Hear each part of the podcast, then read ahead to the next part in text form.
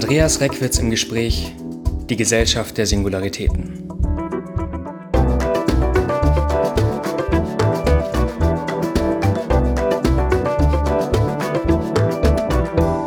Herr Reckwitz, am Ende der letzten Folge haben wir über die drei treibenden Faktoren gesprochen, die eben die Singularisierung vorantreiben. Welche wären das denn und wie treiben sie die Singularisierung voran? Genau, wir haben uns ja erstmal relativ grundsätzlich mit diesen beiden Logiken beschäftigt, also soziale Logik des Allgemeinen und soziale Logik des Besonderen. Und das ist ja meine Grundannahme, dass eigentlich in der Moderne, also in der modernen Gesellschaft, eigentlich immer diese beiden Logiken in ihrer ganzen Radikalität von Anfang an, also seit dem 18. Jahrhundert vorhanden waren. Also einerseits mit der Rationalisierung, andererseits mit der Romantik. Äh, also haben wir da zwei, man könnte sagen, gegensätzliche Logiken des Sozialen. Ähm, aber das Interessante ist jetzt natürlich, wenn man auch diese Unterscheidung äh, anwendet, also auf den Wandel der Moderne selbst. Und wenn wir dann aber in die Spätmoderne äh, einsteigen, und das ist ja unser Thema, unser primäres Thema, ähm, dann denke ich, kann man sehen, hinter diesen vielen empirischen Details, die sich da in der Spätmoderne verändern, dass man gerade auch ähm, dieses Verhältnis zwischen der Logik des Allgemeinen und des Besonderen, dass sich das eben entscheidend verändert. Also die Logik des Besonderen wird stärker, sie breitet sich mehr aus und sie wirkt eben auch, man könnte sagen, strukturbildend in der spätmodernen Gesellschaft. Also vorher in den klassischen Formen von Moderne könnte man sagen, war die Logik des Besonderen immer so eine Art Gegenkultur, ja, also so eine Art Gegenelement, also bei der Romantik etwa gegen die Bürgerlichkeit oder auch äh, gegen die industrielle Moderne im 20. Jahrhundert. Das war eine Nische, die auch sehr interessant war, die auch wirkungsmächtig war, aber es war eben eine Nische. Und das, denke ich, hat sich in den letzten Jahrzehnten, seit den 1970er, 80er Jahren in allen westlichen Gesellschaften doch deutlich verändert.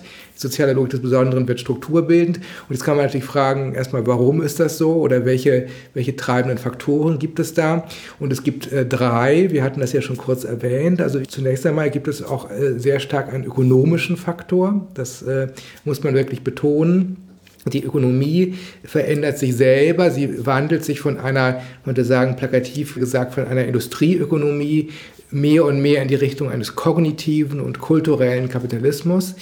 Ähm, darauf werden wir ja heute äh, mhm. eingehen. Und dann hat man aber auch noch einen zweiten Faktor, nämlich die technologische Veränderung, der technologische Wandel, also die Digitalisierung, ähm, die auch auf ihre Art und Weise Singularitäten fördert. Und dann haben wir noch einen dritten Faktor, einen, wenn man so will, sozialen und im engeren Sinne kulturellen Faktor, nämlich der Aufstieg der neuen Mittelklasse mit einem Wertewandel auch in Richtung von Selbstentfaltung und äh, Singularitätswerten. Das sind eigentlich drei Faktoren, die da eine Rolle spielen, die auch sich miteinander verknüpfen und die auch alle drei äh, eigentlich gleich wichtig sind. Mhm. Das haben Sie ja schon angesprochen. Einer dieser Faktoren ist die Ökonomie, um die soll es heute gehen. Wie zeigt sich denn in der Ökonomie diese Verschiebung, die Sie ansprechen? Ja. Ähm, Zunächst einmal denke ich, ist es vielleicht ein bisschen überraschend, wenn man jetzt diese These vertritt, also dass die Ökonomie jetzt selber dazu führt, vereinfacht gesagt, dass die Kultur in der Spätmoderne wichtiger wird. Mhm. Und das steckt ja hinter diesem Begriff kultureller Kapitalismus oder Kulturkapitalismus, den ich ja verwende. Und ich denke, das muss man sich auch wirklich klar machen. Also wir haben ja häufig so noch so ein dualistisches Verständnis, also Ökonomie versus Kultur so wie bei Marx äh, Basis äh, Gegenüberbau. Mhm. Und das ist aber, denke ich, gerade um die spätmodernen Verhältnisse zu begreifen, viel zu einfach. Also diesen Dualismus kann man eigentlich nicht mehr aufrechterhalten.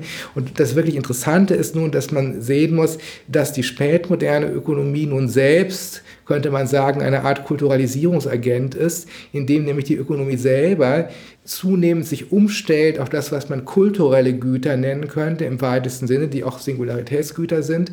Also die Ökonomie verhilft in der spätmodernen Kultur zu einer Verbreitung in einer Weise, wie das vorher in der Industrieökonomie eigentlich äh, gar nicht denkbar gewesen ist. Hm. Jetzt haben Sie gesagt, diese, dieser Dualismus lässt sich nicht mehr aufrechterhalten. Was hat sich verändert, dass dieser Dualismus nicht mehr aufrechtzuerhalten ist? Ja, ähm, also es hat sich vor allem die Struktur der Güter verändert. Also man muss hier wirklich in die Güter selber einsteigen. Also man könnte natürlich auch erstmal relativ oberflächlich sich anschauen, wie sich zum Beispiel die Erwerbsstruktur äh, verändert hat. Das ist ja auch gut äh, erforscht und auch äh, relativ einfach nachzuweisen. Also dass wir in der industriellen Moderne, also in der Hochzeit der industriellen Moderne in den 50er, 60er, 70er Jahren etwa, ob das jetzt in Deutschland ist oder in den USA, ähm, dass dort auch also die große Mehrheit der Erwerbstätigen im industriellen Sektor Sektor gearbeitet hat. Also die Industrieökonomie äh, war auch, also über die Erwerbstätigkeit könnte man sagen, mhm. sehr präsent im Leben, in der Lebenswelt sehr vieler Menschen. Also 50 Prozent ungefähr haben wir im industriellen Sektor gearbeitet. Ähm, und das hat sich aber äh, deutlich verschoben. Also heute arbeiten in den USA nur noch 10 Prozent der Erwerbstätigen im industriellen Sektor. In Deutschland sind etwas mehr als 20 Prozent. Also das ist ein, doch äh, ein gewaltiger Strukturwandel. Umgekehrt, wer gewonnen hat, das ist der sogenannte tertiäre Sektor, also die Erwerbstätigen im sogenannten Dienstleistungssektor. Das ist aber auch ein weites Feld, das auch in sich sehr heterogen ist. Und auch wenn man sich das Bruttoinlandsprodukt anschaut, auch da haben wir eine Verschiebung, also weg vom sekundären Sektor, also vom Industriesektor, ähm, hin zum tertiären Sektor. Also das sind erstmal grobe Verschiebungen, ähm, die man beobachten kann, sodass man auch von einer Postindustrialisierung der Ökonomie reden kann. Also Postindustrialisierung ist ja auch schon ein traditionsreicher mhm. Begriff. Daniel Bell hatte den ja etwa in den 70er Jahren, The Coming of the Post-Industrial Society, stark gemacht. Und das hat er eigentlich schon sehr gut gesehen, obwohl damals die Entwicklung erst gerade begann. Also eine Postindustrialisierung der Ökonomie. Ähm, aber was heißt das jetzt genau? Und ich denke, da müssen wir jetzt wirklich, ähm, um zu schauen, was das genau heißt, in die Struktur der Güter hineinschauen. Also Postindustrialisierung ist noch zu grob. Wie haben sich die Güter jetzt gewandelt? Wie haben sich die Güter man könnte sagen, auch die neuen Güter der spätmodernen Ökonomie gewandelt, dass die Kultur darin eine größere Rolle spielt. Und tatsächlich, wenn man sich das genauer anschaut, und das werden wir ja machen, kann man sagen, wir haben da eine Verschiebung vom industriellen zum kulturellen Kapitalismus. Also die Güter kulturalisieren sich immer mehr. Also mit Gütern meine ich jetzt ganz allgemein nicht nur dingliche Waren, äh, also ein Telefon oder ein Apfel oder was auch immer, sondern auch Dienstleistungen mhm. oder auch Ereignisse oder auch mediale Formate. Also Güter können eigentlich sehr viele verschiedene Dinge sein, also nicht nur Objekte, materielle Objekte im, im engeren Sinne.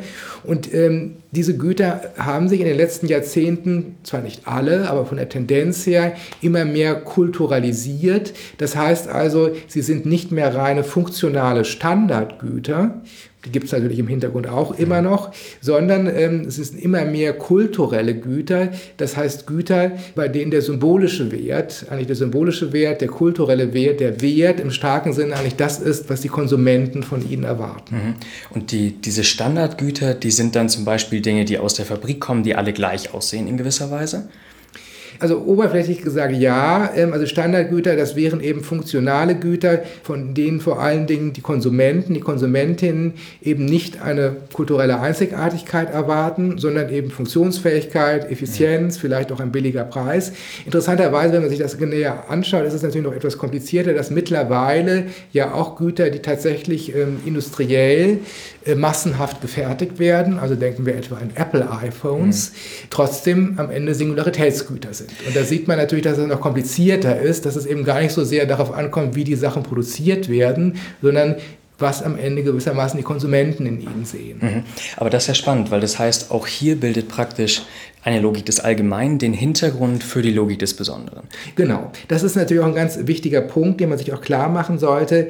Ähm, also wenn eine Singularisierung oder Prozesse der Singularisierung der Spätmoderne stattfinden, heißt das ja nicht, dass die soziale Logik des Allgemeinen keine Rolle mehr spielen würde. Mhm. Sie spielt ja weiterhin eine Rolle, aber das Verhältnis zwischen diesen beiden Logiken hat sich gewandelt. Also man könnte mal sagen, in der industriellen Moderne war die Logik des Allgemeinen beherrschend und dann gab es noch diese Gegenkulturen, das Gegenelement der Besonderungslogik und wir haben jetzt in der Spätmoderne eigentlich eben, könnte sagen, eine Entwicklung, in der sich die Singularisierungslogik gerade auch in der Ökonomie Ökonomie in den Vordergrund schiebt, aber im Hintergrund gibt es weiterhin eine Logik des Allgemeinen, sei es, dass es natürlich auch weiterhin oder sogar neu auch Güter gibt, die Standardgüter sind und gerade zum Beispiel auch im Bereich der sogenannten einfachen Dienstleistungen. Also wenn man den ganzen die einfachen Services nimmt, das sind natürlich, man könnte sagen, die neuen Standardgüter. Also die neuen Standardgüter sind gar nicht unbedingt diese dinglichen Objekte, sondern ähm, eine bestimmte Sorte von Dienstleistungen.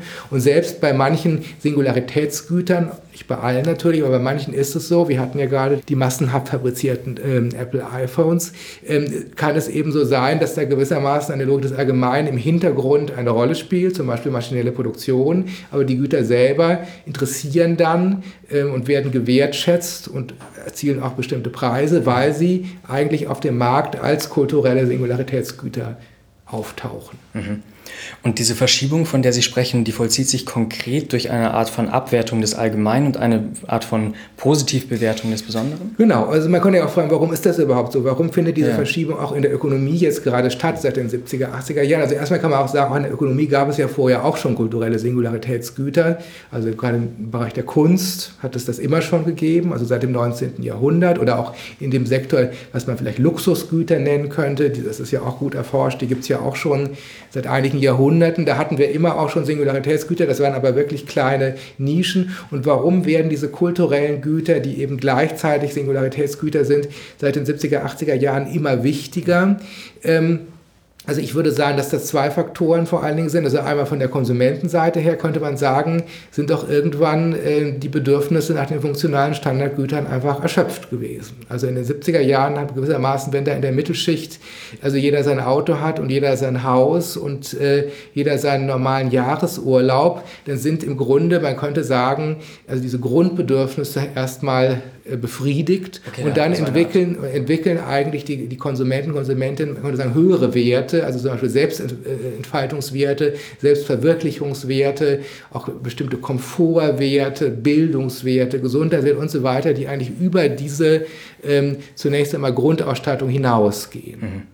Da war also eine Art von Sättigung da. Eigentlich. Genau, da war eine Sättigung da auf Seiten der Konsumenten. Man könnte ja auch mit, sogar mit Abraham Maslows Bedürfnishierarchie argumentieren. Da wäre ich ein bisschen vorsichtig, weil ich nicht denke, dass die Bedürfnisse einfach so aufeinander folgen. Aber der hat ja genauso mhm. argumentiert. Also wenn gewissermaßen also bestimmte basalere Wünsche, wenn man so will, erfüllt sind, ähm, dann entwickeln sich höhere Wünsche. Mhm. Insofern könnte man natürlich auch sagen, sind diese ganzen Singularitäts Ökonomien auch ein Wohlstandseffekt. Ne? Also in dem Moment, wenn da die Grundbedürfnisse befriedigt sind, dann kommt dann auch ein Bedürfnis nach mehr und zwar, man könnte auch sagen, nach immer differenzierteren Dingen, Dienstleistungen und so weiter. Das ist die eine Seite und die andere Seite, das hängt natürlich damit zusammen, auch auf der Produktionsseite sind eben Märkte für Standardgüter ähm, kaum mehr expandierfähig seit den 70er Jahren es findet natürlich trotzdem eine Expansion statt, zum Beispiel im globalen Süden, wo natürlich auch die neuen Mittelklassen, man könnte sagen, auch ein Nachholeffekt stattfindet, auch nach den Standardgütern. Aber sich auf die westlichen Gesellschaften bezogen, lassen sich eigentlich die Standardgüter nicht mehr beliebig ähm, ausweiten. Also flapsig gesagt, wenn halt jeder seinen Kühlschrank hat, äh, dann wird er sich nicht nochmal einen zweiten hinstellen. Dann ist es für die Ökonomie interessanter, dann eben äh, andere Branchen zu entwickeln, wie zum Beispiel den äh, Tourismus ja, oder bestimmte ausgefeilte Konsumgüter. Dann lassen Sie uns, Herr Reckwitz, doch jetzt auf diese Güter zu sprechen kommen. Sie haben es ja schon kurz angedeutet, dass nicht nur Dinge Güter sind, sondern generell auch andere Entitäten, wenn man es philosophisch ausdrücken möchte, zu Gütern werden können. Welche sind das denn? Ja, also ich würde vorstellen, dass man da vier Typen unterscheiden kann. Das ist eine lockere ähm, Aufzählung. Vielleicht könnte man auch noch mehr Typen unterscheiden. Ähm, aber auf jeden Fall, ist, man muss sich klar machen, diese dinglichen Güter, die Objekte, die man ja häufig im Kopf hat, also wenn man von Waren spricht oder von Produkten der Ökonomie, das ist wirklich nur eine Gruppe, mhm. die, man könnte auch sagen, in vieler Hinsicht paradigmatisch für die industrielle Moderne und die Industriegesellschaft natürlich war. Das haben wir ja immer im Kopf. Also die Autos, die da bei äh, Henry Ford da übers Fließband gingen. Ja. Die gibt es natürlich auch weiterhin, aber es gibt auch noch andere Gütertypen, die gerade in der spätmodernen Ökonomie immer wichtiger werden. Das sind eben zweitens natürlich die Dienstleistungen. Manche sprechen ja auch sogar von Dienstleistungsökonomie. Da muss man ein bisschen vorsichtig sein, weil Dienstleistung wirklich ein weiter Begriff ist, aber das, die spielen auf jeden Fall eine größere Rolle. Also Dienste, die vollzogen werden im weitesten Sinne. Das können sehr komplexe und sehr anspruchsvolle mhm. Dienste sein. Das können auch eher sogenannte einfache Dienstleistungen sein. Das ist eine große Bandbreite von Diensten, also vom Coaching bis zum Reinigungsdienst gewissermaßen. Und dann denke ich, ist es sicher vernünftig, auch nochmal einen dritten Typ ähm, von Gütern zu unterscheiden, nämlich die Ereignisse. Ja, also Ereignisse hängen ja irgendwie mit Diensten zusammen, sind aber doch auch noch mehr. Das sind eben doch bestimmte Güter, die ereignishaft sind, die nur einmal sich ereignen, wenn man so will, und aber wo es auch ein großes Konsumenteninteresse gibt. Also denken Sie an ein Konzert zum Beispiel, ja, also an ein Event oder an eine Urlaubsreise. Das ist ja auch ein einzelnes Ereignis, also dieses Konsumieren von Ereignissen hat es natürlich auch immer schon gegeben, aber das spielt eigentlich in der spätmodernen Ökonomie doch noch eine größere Rolle. Also auch, gerade auch diese äh, Arbeiten, die es gibt zur sogenannten Experience Economy, also Erlebnisökonomie, die beziehen sich ja auch sehr stark auf die Ereignisse. Und ein vierter Typus wo ich denke, dass es auch vernünftig ist, den nochmal zu unterscheiden. Das sind die medialen Formate. Das sind natürlich, könnte man sagen, auch irgendwie Dinge, aber doch nochmal Dinge einer etwas anderen Qualität, ähm, nämlich mediale Formate, also im weitesten Sinne Datenträger oder, oder Träger von Zeichen, also ob das jetzt ein Buch ist oder ob das eine CD ist oder mittlerweile natürlich auch sehr stark äh, digitale äh, mediale Formate. Mhm. Und auch dieses, äh, diese medialen Formate spielen verständlicherweise in der spätmodernen Ökonomie auch nochmal eine besonders große Rolle. Mhm.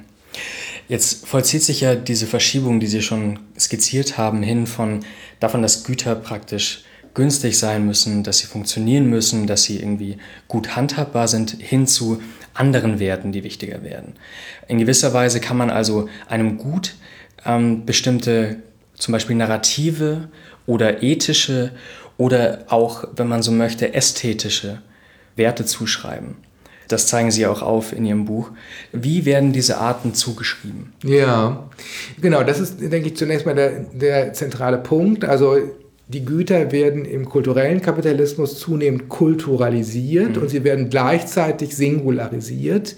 Und das, was wir auch in der letzten Folge ja so ganz allgemein schon angesprochen haben, was Kulturalisierung und was Singularisierung bedeutet, das kann man eigentlich anhand der äh, ökonomischen Güter sich äh, sehr gut klar machen. Also Kulturalisierung heißt eben, so wie Sie das gerade auch schon angesprochen haben, dass gewissermaßen die Funktionalität und der, der Nutzen des Gutes nicht mehr im, im Vordergrund steht, nicht, dass der gar keine Rolle mehr mhm. spielt, aber er steht nicht mehr im Vordergrund, sondern dass eben der Wert im engeren Sinne, also der symbolische Wert, äh, wichtiger wird. Und dieser symbolische Wert, das kann eben ein ästhetischer Wert sein, also dass etwas interessiert als ein sinnliches Objekt, das sinnlich wahrgenommen wird. Das kann auch ein narrativer Wert sein und das spielt, denke ich, eine ganz große Rolle, dass äh, nämlich Güter in der spätmodernen Ökonomie zunehmend narrativiert werden. Also es werden Geschichten, wenn man so will, um sie herum erzählt, also die äh, Betriebswerte sprechen ja teilweise auch vom Storytelling, also dass Geschichten um die Objekte herum äh, erzählt werden. Also nehmen wir eine Stadt wie Berlin, in der wir uns hier ja befinden, die ja auch ein großes Tourismusziel ist oder jedenfalls bisher war. Und warum? Sicherlich auch, weil das als eine interessante Stadt gilt, um die eine ganze Reihe von Geschichten erzählt werden. Also zum Beispiel, dass das eben eine äh, Stadt mit großen historischen Brüchen ist, dass sie also eine Stadt mit einer komplexen Historizität ist, die man dann ja auch innerhalb der Stadt sich anschauen kann. Man muss natürlich aber vorher mit diesem, mit diesem Wissen oder mit diesem mhm. Deutungsrahmen, dass das hier eine geschichtlich äh, widersprüchliche und interessante Stadt ist, überhaupt hier hinkommen. Und dann sieht man das auch. Mhm. Also insofern, dieses, dieses Storytelling ist nicht nur ein Marketing-Trick, das ist es teilweise sicherlich auch. Und das ist ja auch etwas, was dann dazu führt, dass die ähm, Konsumentinnen und Konsumenten eben auch gegenüber dem jeweiligen Gut, in dem Fall halt einer Stadt, eine ganz andere Einstellung entwickeln und dann auch wiederum diese Eigenkomplexität, auf die wir ja schon in der letzten Folge Folge eingegangen sind, die man ja in singulären Gütern oder singulären Objekten sieht, eben auch sieht. Also mhm. diese Stadt erscheint auf einmal ungeheuer komplex. Also wenn man also nicht mit diesem Deutungsrahmen hier hinkäme, wäre sie vielleicht komplett uninteressant und nicht mal besonders schön. Ja. Aber sie wird eben interessant, indem man zum Beispiel sehr viel darüber gelesen hat, indem man eben weiß, was hier historisch eine Rolle gespielt hat, äh, welche Kräfte es hier gab, welche Gebäude, welche Geschichte bestimmte Gebäude haben. Und dann ähm, nimmt man eben auch ähm, dieses Gut, in dem Fall halt die besuchte Stadt als sehr viel komplexer wahr, nimmt eine Eigenkomplexität, war sogar eine widersprüchliche Eigenkomplexität. Und ich denke eben auch hier spielt, auch wenn es um singuläre Güter geht, eben diese, dieses Entdecken und natürlich auch Zuschreiben von Eigenkomplexität eine ganz große Rolle, damit diese Elemente singulär erscheinen und dann eben auch affizieren können. Mhm. Das ist ja auch wieder der Faktor, den wir auch letztes Mal schon angesprochen haben. Also Singu leere Güter, Singularitätsgüter sind Affektgüter. Sie sprechen emotional an. Das ist der große Unterschied zu den äh, funktionalen Standardgütern. Also der klassische Kühlschrank, der braucht nicht zu affizieren, er wird einfach benutzt, sachlich, neutral. Ähm, aber kulturelle Güter, singuläre Güter affizieren irgendwie die Stadt. Berlin, die man besucht äh, zum Beispiel. Und auf diese Art und Weise findet natürlich auch eine ganz andere Konsumentenbindung statt. Ja. Aber wie wichtig ist hier auch der Begriff der Authentizität? Ich denke zum Beispiel da an, äh, an eine bekannte Eiscreme, die sagt, hier, wir sind praktisch für die Rechte der schwarzen Bevölkerung in den USA. Ich persönlich kaufe dieser Eiscreme das nicht ab, dass das wichtig für sie ist und würde auch sagen, dass das dann eine nicht wirklich gelungene Art von Erzählung ist. Das ist auch natürlich ein wichtiger Punkt. Also da sieht man ja auch sehr leicht, also Singularität liegt im Auge des Betrachters, der Betrachterin. Ähm, die, letztlich sind es die Konsumierenden, ähm, die die Singularität in etwas sehen oder nicht. Und das kann auch scheitern. Also es gibt ja auch viele Versuche, Güter zu singularisieren, aber das ist erfolglos. Und tatsächlich Authentizität, würde ich sagen, hängt sehr eng mit Singularität zusammen, auch in anderen Bereichen der Kultur, aber eben auch auf die Ökonomie bezogen. Mhm. Das ist ja auch neu. Also der Kühlschrank musste nicht authentisch sein, der sollte einfach nur funktionieren und möglichst preiswert sein. Aber jetzt in dem Moment, wenn es um singuläre und kulturelle Güter geht, wird eigentlich davon erwartet, dass sie authentisch erscheinen. Das ist ja auch ein schwieriger Begriff. Also mhm. authentisch könnte man sagen, das heißt sowas wie echt oder auch stimmig. Also sie müssen irgendwie echt und in sich stimmig erscheinen. Also das Gut selber hat eine und sagen Performance als authentisch oder eben nicht. Das muss gelingen und das kann aber auch scheitern. Und es kann dann eben auch sein, dass zum Beispiel bestimmte Marken dann zusammenbrechen, mhm. weil sie dann gar nicht mehr authentisch erscheinen, sondern sie erscheinen dann vielleicht auch wieder nur massenhaft oder billig oder jedenfalls nicht so, ähm, wie man es auf einem Singularitätsmarkt erwarten würde. Aber der, das ist ja fast ein bisschen paradox, wenn man sagt, die Authentizitätserzählung muss in gewisser Weise gelingen. Ja, genau, das ist auch paradox, weil klassischerweise würde man diesen Begriff de, des Authentischen ja so verwenden, dass man sagt, äh, etwas ist authentisch, wenn es seinem Wesen entspricht. Das mhm. ist ja eigentlich eine, auch wiederum eine Vorstellung, die aus der Romantik im weitesten Sinne stammt, also auch schon von Rousseau. Wir sind also wieder bei der Romantik und mhm. sehen, dass ja auch viele dieser Werte, Singularität, Authentizität, auch Kreativität ja aus diesem romantischen Gedankenpool, wenn man so will, ähm, kommen. Und da war ja zunächst mal diese Vorstellung, das Authentische ist das, was dem inneren Kern entspricht. Also ein Mensch ist authentisch, also wenn er oder sie das tut, was äh, eben seinem, ihrem inneren Kern entspricht, seinem Wesen, wenn man so will, entspricht. Also inauthentisch wäre, wenn man nur soziale Rollen spielt. Ähm, und das könnte man ja auch auf Güter dann oder auf Objekte übertragen Frage, ein authentisches Objekt, authentisches äh, antikes Objekt oder so, das dann wirklich aus der Antike stammt. Aber wenn man sich das soziologisch anschaut, ist es natürlich mit der Authentizität ähm, viel komplizierter.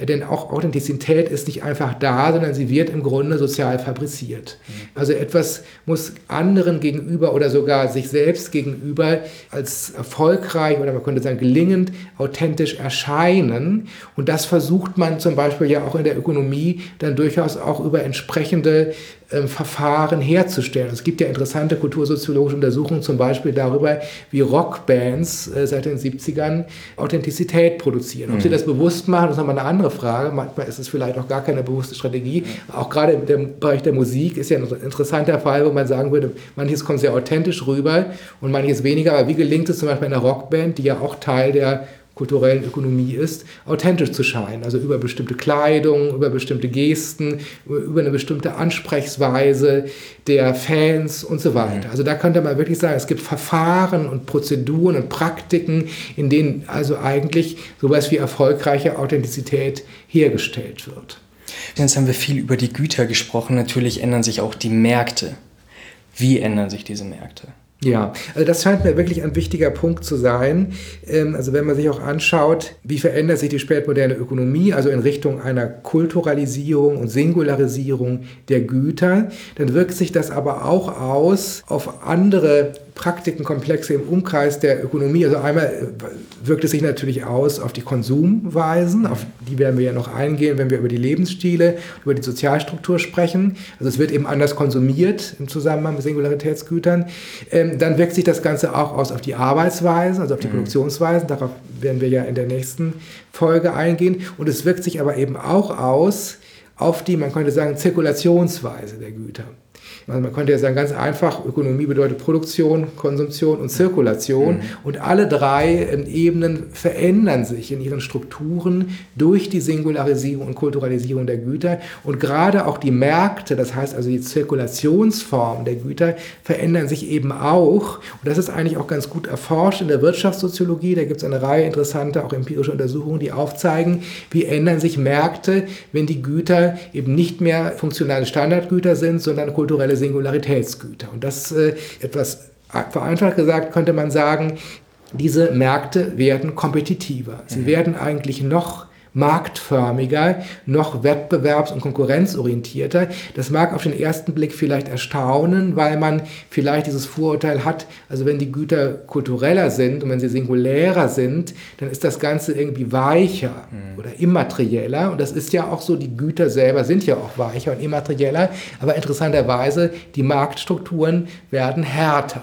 Das sieht man ja zum Beispiel auch an dem sozusagen klassischen Beispiel für kulturelle Singularitätsgüter, nämlich dem Kunstbereich. Also der Kunstmarkt, ob das jetzt der Markt für die bildende Kunst ist, aber auch der Markt für für Literatur oder für Musik. Ähm, das ist ja von Anfang an, also seit es diese Märkte gibt, die gibt es ja auch teilweise schon seit 200 Jahren, sind ja hochkompetitive Märkte, in denen es zum Beispiel immer nur wenige Gewinner gibt und viele Verlierer, also nur wenige Künstler, die ganz groß rauskommen oder deren Bilder zum Beispiel auch sehr teuer verkauft werden und viele andere, die eigentlich relativ erfolglos sind. Und das ist ja schon ein Indiz dafür, dass diese kulturellen Singularitätsmärkte anders und eben noch drastischer realistischer, kompetitiver aufgebaut sind. Um was wird praktisch auf diesen Märkten gestritten? Was, also, ja. Wie findet diese Konkurrenz statt? Wie kann man sich das ja. vorstellen? Genau, also die, die Konkurrenz ist ähm, komplizierter, sie ist anspruchsvoller. Also auch auf den funktionalen Standardgutmärkten gab es oder gibt es natürlich Konkurrenz. Also wiederum der Kühlschrank der kann ja teuer oder billiger sein oder er kann auch besser oder schlechter sein. Das kann ja vielleicht auch bewertet werden, die Effizienz dieses funktionalen Gutes. Da gibt es natürlich auch eine Konkurrenz dann mhm. um äh, Funktionalität und um den Preis. Aber die Singularitätsgüter, die kulturellen Güter konkurrieren ja eigentlich noch um andere Größen. Die Konsumenten erwarten ja etwas anderes von ihnen. Sie erwarten eben Singularität von ihnen. Sie erwarten auch einen emotionalen Reiz von ihnen. Und äh, da haben wir diese besondere Struktur, dass ja auf diesen Märkten zunächst mal häufig sehr viele Güter produziert werden, auch angeboten werden. Also man denke etwa, wenn man jetzt das klassische Beispiel nimmt, an den Buchmarkt oder an den Markt äh, für bildende Kunst oder für Popmusik, also eine Überproduktion eigentlich von Musikstücken, Büchern, Gemälden.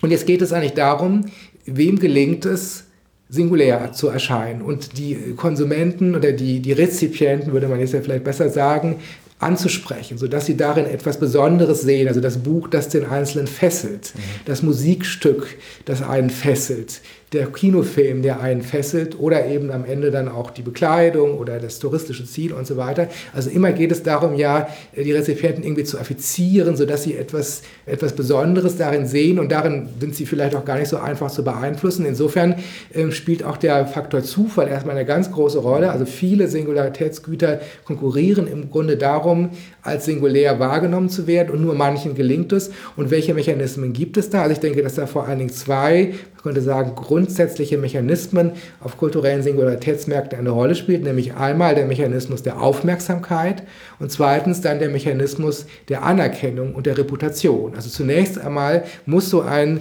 Gut, der Mitte singulär ähm, erscheinen kann, überhaupt Aufmerksamkeit auf sich ziehen. Also häufig sind das ja auch neue Güter, also ein neues Buch, ein neuer Film, ein neues Gemälde, ein neuer Künstler ähm, oder eben neue Bekleidungsmode, was auch immer. Ähm, und dieses Neue, davon gibt es sehr viel. Also es gibt diese Überproduktion und man weiß auch erstmal nicht so genau, was wird erfolgreich sein. Also in der Wirtschaftssoziologie spricht man dann ja auch gerne von Nobody Knows Märkten. Also man weiß nicht, welcher Kinofilm erfolgreich sein wird. Man kann es vielleicht vermuten. Mhm. Es gibt da auch vielleicht Hinweise. Aber letztlich hängt es eben völlig vom Rezipienten, von den Rezipienten ab. Und dann ist erstmal, man könnte sagen, der erste Filter, den überhaupt ein kulturelles Singularitätsgut ähm, äh, passieren muss, um singulär zu erscheinen, um erfolgreich zu sein, ist dieser Aufmerksamkeitsfilter. Da scheitern ja schon die meisten. Aber das ist ja auch spannend, weil zum Beispiel eine neue Popmusikerin oder einen neuen Popmusiker, der hat ja auch nicht unendlich viel Zeit, um dann als singulär zu erscheinen, oder? Das ist ja. richtig, das ist ja. relativ kurzfristig Das ist passiert. richtig. Also da müsste man natürlich nochmal verschiedene Fälle unterscheiden. Also das besonders Drastische wäre wirklich im Kunstfeld, wenn das ein einzelner Künstler, eine Künstlerin ist, der oder die völlig neu ist, also Nobody, wenn man so will. Also etwas anderes wäre natürlich, wenn Apple jetzt wieder ein neues Produkt, aber Apple ist schon eingeführt als Marke und dann kann natürlich sein, dass die neue was ich, das, was sie dann wieder erfinden, dass das dann nicht so erfolgreich ist. Die Marke selber gibt es aber. Mhm. Da gibt es natürlich nochmal Unterschiede, aber das Drastischste wäre natürlich so, sogar, wenn eine ganze Person, also als ganze Person auf dem Singularitätsmarkt erscheint, erstmals. Und dann, dazu gibt es ja auch Untersuchungen, kann man sagen, ist eigentlich der Zeithorizont, in dem über Erfolg oder Misserfolg entschieden wird, häufig sehr kurz. Da sieht man auch die große Brutalität der Singularitätsmärkte. Also, dass äh, wenn ein zum Beispiel in der Literaturszene eben ein neuer Autor, eine neue Autorin auf dem Markt erscheint, das kann natürlich passieren, dass er oder sie ganz groß rauskommt. Man spricht dann ja auch von einem Bass-Effekt. Also dann gibt es einen Rummel um diese Person, um diesen neuen Roman. Der bekommt vielleicht dann auch noch den Deutschen Buchpreis und äh, die Feuilletons besprechen ihn überall. Und dann kommt diese Person auf einmal groß raus. Also auch der Autor, die Autorin, also diese Autorfunktion spielt dann ja auch eine große Rolle. Ähm, aber wenn das misslingt und vielen anderen misslingt, dann hat man eigentlich nicht mehr eine zweite Chance auf ein Debüt. Man kann natürlich versuchen, in ein paar Jahren noch, mal, noch ein neues Buch zu äh, den Markt zu bringen, dann ist man aber kein Newcomer mehr. Ne? Das mhm. heißt also, dieser, dieser kurze Moment des Newcomers, wo man dann groß rauskommen kann oder eben scheitern kann, der ist tatsächlich begrenzt. Mhm. Das ist also jetzt der Aspekt der Aufmerksamkeit. Jetzt haben Sie auch über den Aspekt der Reputation gesprochen. Und da habe ich zumindest in der Draufsicht auch das Gefühl, dass die Aufmerksamkeit sich nicht zwangsweigerlich übersetzt in eine langfristige Reputation. Genau, das ist, denke ich, auch der ganz wichtige Punkt. Also um zu begreifen, wie diese kulturellen Singularitätsmärkte, also die Märkte für kulturelle Singularitätsgüter, wie die funktionieren wir haben diese zwei Filter, wir haben diese zwei Strukturen. Also der erste Filter, und der muss auch passiert werden, ist die Aufmerksamkeit. Mhm. Und da kann aber nach der, also wenn man das geschafft hat, und nur wenige schaffen das, dann können wiederum zwei Dinge passieren. Nämlich einmal, dass ein Gut, das einen solchen riesen Aufmerksamkeitserfolg hat, dann doch schnell wieder verschwindet. Das war dann gewissermaßen der Hit der Saison, könnte man sagen, ein Modeartikel. Mhm. Immerhin, das ist auch schon sehr erfolgreich, aber danach verschwindet es eben wieder. Also wir haben ja auch teilweise, wenn man sich die Zeitstruktur auf solchen Singularitätsmärkten anschaut, eben auch eine sehr kurzfristige Zeitstruktur. Also es gibt immer wieder neue Hits, immer die Mode der Saison gewissermaßen, das neue Restaurant, worüber dann alle sprechen mhm. und so weiter. Ähm, das heißt, wir haben da kurze Zeitmomente und dann gibt es natürlich ein paar Monate später schon wieder den neuen Hit. Dann kann es passieren, dass das Alte dann schnell verdrängt wird. Das ist die eine Möglichkeit. Aber es gibt auch die zweite Möglichkeit, ähm, dass es nämlich bestimmten Singularitätsgütern gelingt, langfristig erfolgreich zu sein, also langfristig anerkannt zu sein. Und was dann eben passieren muss, ist, dass man eben langfristig als Singularitätsgut anerkannt wird, also eine Reputation erlangt als ein schon fast klassisches Singularitätsgut. Apple wäre ja ein solches Beispiel. Das war ja kein, äh, nur kein einmaliger Hit, sondern schon seit Jahrzehnten hält man sich jetzt also auf dem Markt äh, oder auch äh, bestimmten Künstlern oder, oder Regisseurinnen und so weiter gelingt es ja, dass sie eben nicht nur mit einem Film groß rauskommen, sondern dass sie dann eben, dass es ihnen gelingt, längerfristig als ein wichtiger singulärer Autor, eine wichtige singuläre Regisseurin zu erscheinen, sodass man dann auch immer wieder Aufmerksamkeit auf sich zieht. Das das klappt aber eben nur, wenn man eine so, solche langfristige Reputation akkumuliert, wenn man so will, wenn man also gewissermaßen zum Klassiker wird. Das gibt es in anderen Bereichen ja auch, also im Designbereich, die klassischen Designobjekte oder auch im Bereich der Reiseziele, klassische Reiseziele wie Venedig oder Paris, wo die Leute immer wieder hinreisen, äh, weil sie eben jetzt dauerhaft eigentlich, man könnte sagen, Singularitätskapital angehäuft haben, dass sie auch immer wieder ummünzen konnten in immer neue neue Aufmerksamkeit und auch in immer neuen Konsum. Mhm. Von all dem, was Sie sagen, habe ich auch das Gefühl, dass sich das gar nicht unbedingt auf die Ökonomie beschränkt, diese beiden Filter der Aufmerksamkeit und auch der Reputation, sondern eigentlich überall stattfindet. Also auch das, was Sie gesagt haben, die Wertzuschreibung zum Beispiel. Da denke ich auch ganz klar an zum Beispiel Bewertungen mit fünf Sternen von Restaurants oder von Bewertungen von anderen Dienstleistungen, wo man irgendwie sagen kann, das hat mir gut gefallen, da gebe ich fünf Sterne, das hat mir nicht so gut gefallen, da gebe ich zweieinhalb. Das heißt, was wir an der Ökonomie sehen, überträgt sich eigentlich auch in ganz andere gesellschaftliche Bereiche. Ja, also erstmal denke ich, die Beispiele, die Sie nennen, die kann man ja gut integrieren, also zum Beispiel Restaurants. Ne? Also das ist mhm. ja auch ein Teil natürlich der gerade der lokalen Ökonomie. Und was man da sieht, ist, dass es ja mittlerweile auch Bewertungsinstanzen gibt, die sich schon darauf professionalisiert haben, eben Singularitätswert zu klassifizieren. Mhm. Nicht? Also kann ich auch fragen, wer bewertet das dann? Also wer ist eigentlich dafür verantwortlich, dass etwas Reputation erlangt, langfristig? Und klassischerweise gibt es ja auch sowas wie Rezensionen ne, oder andere Kritiker, die sowas einschätzen. Aber mittlerweile, und das zeigt ja auch, dass sich überhaupt diese, diese Märkte für Singularitätsgüter enorm ausgeweitet haben, gibt es auch schon standardisierte Bewertungsverfahren, wie zum Beispiel bei Amazon die Sterne, die man vergibt, äh, mhm. oder eben bei Restaurants. Ähm, also da sieht man, dass diese Bewertungsverfahren selber sich professionalisiert haben, was Singularitätsgüter angeht. Man versucht dann eben diese an sich ja komplexe Bewertung wieder, ähm, man könnte sagen, zusammenzukürzen, eben auf eine also grundlegende Qualität oder Nicht-Qualität, die vorliegt. Aber tatsächlich ist es so, dass ich sagen würde, dass diese Singularitätsmärkte, dass sie sich am Ende in der spätmodernen Gesellschaft eben nicht mehr nur reduzieren lassen auf die Ökonomie, also auf die kommerziellen Güter im engeren Sinne, weil auch in nicht kommerziellen Bereichen mhm. haben wir mittlerweile eine Ausweitung von Singularitätsmärkten. Also wenn man zum Beispiel an die Partnerschaftsplattformen denkt im mhm. Internet, also wo es darum geht, eben Partner, Partnerinnen zu suchen, das spielt natürlich teilweise das Kommerzielle auch wieder eine Rolle, aber zunächst mal dieser Markt selbst ist nicht kommerziell. Also man mhm. kauft ja keinen Partner, sondern man sucht da jemanden aus. Aber auch diese Suchverfahren, da könnte man sagen, da werden die potenziellen Partner zu kulturellen Singularitätsgütern, die miteinander konkurrieren auf einem solchen überregionalen Markt. Oder aber, wenn Sie zum Beispiel so etwas nehmen wie das Bildungswesen. Ja, also klar, wir haben mittlerweile auch Privatschulen, aber selbst im staatlichen Bereich, also wo es jetzt nicht im engeren Sinne um kommerzielle Schulen geht, mhm. haben wir ja immer mehr Märkte, wo Schulen miteinander konkurrieren um ihre Singularität. Also die Schulen selber sind eben nicht mehr, könnte man sagen, funktionale Standardgüter, wie also bis in die 80er Jahre hinein. Das heißt, wo überall das Gleiche unterrichtet wurde, sondern wenn Sie sich anschauen, gerade in den Metropolregionen versuchen ja ähm, Schulen auch ein eigenständiges Profil ähm, zu entwickeln, also über bestimmte inhaltliche Schwerpunkte, über eine bestimmte Schulatmosphäre oder bestimmte Austauschprogramme. Da geht es ganz stark darum, dass das auch die Schule kein austauschbares Gut mehr ist, sondern gerade ein Singularitätsgut, das dann sogar zu einer Marke wird. Wie gesagt, das muss nicht unbedingt kommerziell sein, aber auf diese Art und Weise werden auch dort Singularitätsmärkte, könnte man sagen, installiert und auch die Eltern, die interessierten Eltern nehmen das auch so wahr. Da haben wir wieder eine Wettbewerbskonstellation, die Schulen konkurrieren um die Gunst um die Aufmerksamkeit und Anerkennung der Eltern, sodass man jetzt eigentlich sehen kann, dass diese Singularitätsmärkte immer mehr Teile das denke ich jedenfalls, der spätmodernen Gesellschaft prägen und selbst über den engeren Bereich der kommerziellen Ökonomie hinausgehen. Mhm. Jetzt würde ich gerne noch eine Frage stellen, die eigentlich schon überleitet zu unserem nächsten Thema in der nächsten Folge, und zwar dem Arbeitsmarkt. Jetzt haben Sie gerade auch schon das Profil angesprochen.